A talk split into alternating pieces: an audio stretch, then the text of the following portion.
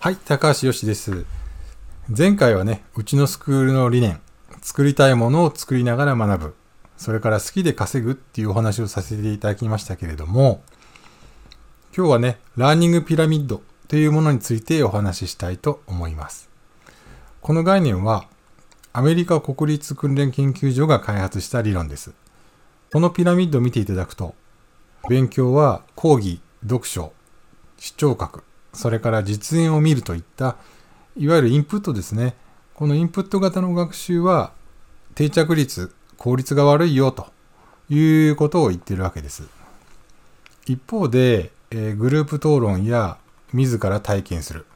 それから他の人に教えるっていういわゆるアクティブラーニングの方が定着率が高いということが書いてありますね。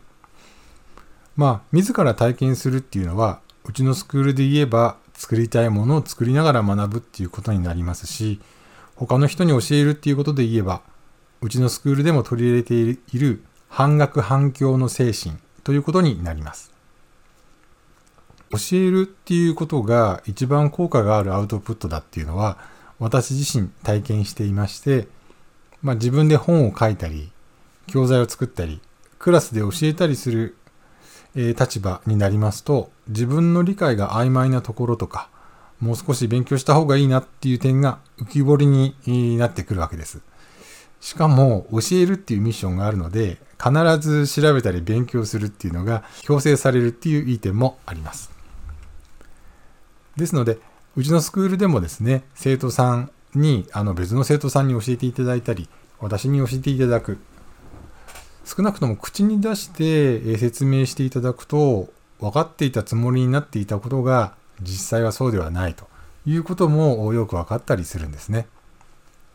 この素晴らしいラーニングピラミッドっていう概念に今日はねもう一つ私ならではの視点を加えたいというふうに思っています。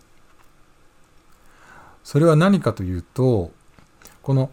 人に教える半額半教ということで90%の定着率になるところを100%にするにはどうすればいいかっていうことなんです。で私は仕事をしてお金を稼ぐっていうことで100%になるというふうに思っています。つまり勉強は仕事によってあるいはお金を稼ぐことによって初めて100%になるっていうふうに考えたらどうでしょう。もちろんね、その自分の知的好奇心のための勉強をする。それを深めていくっていうことも否定はしないんですけれども、一般に考えていくと、まあ、社会に価値をもたらす勉強っていうのは、最終的には世のため、人のため、つまり仕事としてアウトプットされるというふうに考えています。仕事を通してお金を稼ぐっていうのが究極のアウトプット学習なんじゃないかなと思います。仕事を通して社会のニーズや人々の助けになるっていうことを考えると、結果的に何かがそれに対して返ってくるっていうのは当たり前のように思います。代表的なものはお金ですけれども、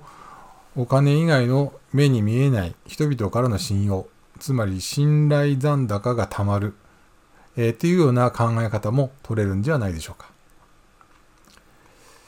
つまり、えー仕事でお金を稼ぐっていうのが最高の勉強の場所であるっていうこともできると思います。よくプログラミングの世界で、プログラミングスクールでプログラミングを学んでも、実務経験がないと雇ってもらえない。あるいは実務とスクールで通用するスキルの間に大きなギャップがあるっていうふうに言われたりします。私もそう思います。ですから、どうやって実務経験を通じて、えー生きた勉強をするかっていう手法を開発する必要があります。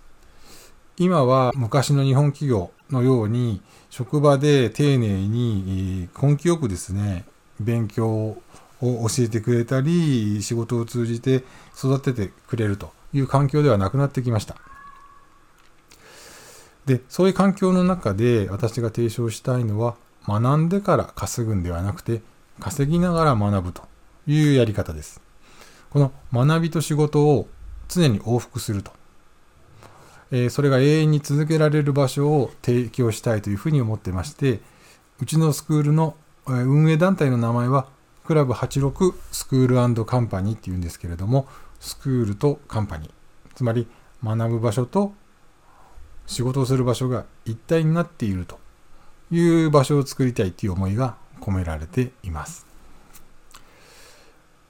例えば、うちのスクールで学んだ方がうちの先生の講師になるとか、うちのスクールで学んだ方がうちのスクールの教材を作ったり、ウェブマーケティングの仕事をしたりとか、それでまた足りないところをスクールで勉強していくっていうような往復をイメージしていただければと思います。もちろん、最初は単価も低いし、なかなか仕事も取れないと思うんですけれども、それを少しずつトライしながら、さらにこのスキルが足りないな、あれができたらもっと単価も上がるなっていうのを勉強していくと、稼ぎながら学ぶというのが実現できるんではないでしょうか。